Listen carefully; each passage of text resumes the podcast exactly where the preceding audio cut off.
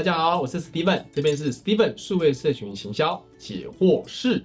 有很多啦，我们大概讲三个啊。第一个呢是说他要天马行空，他有创意，他需要不断的产出他的创意内容。不过假定你没有创意，也不用担心，因为这个是可以后天去做培养的。在平常多多收集你的创意资料库，观察竞品跟国外在做什么，自然而然你就有资料库了，就可以提领出你要的创意。第二个呢是细心很重要，因为你化身为品牌在社群的发言人，你说的话错了可能会犯法哦，让品牌陷入法律的风险哦，会被网友踏伐。然后成为品牌大的公关危机哦。你的细心，包括你的内容的细节检查，你的时间的检查啊，还有你的法规的检查，还有你的主管交办的事项的检查，有没有符合品牌调性的检查，它都很重要，你都要把关好哈。第三个呢，它有数据分析的至关重要，因为社群不是一个你想怎么剖就怎么剖，因为社群是要跟群众沟通嘛，所以一定要让群众喜欢，所以透过数据，你才会知道说你的内容如何对症下药，跟投其所好。谢谢。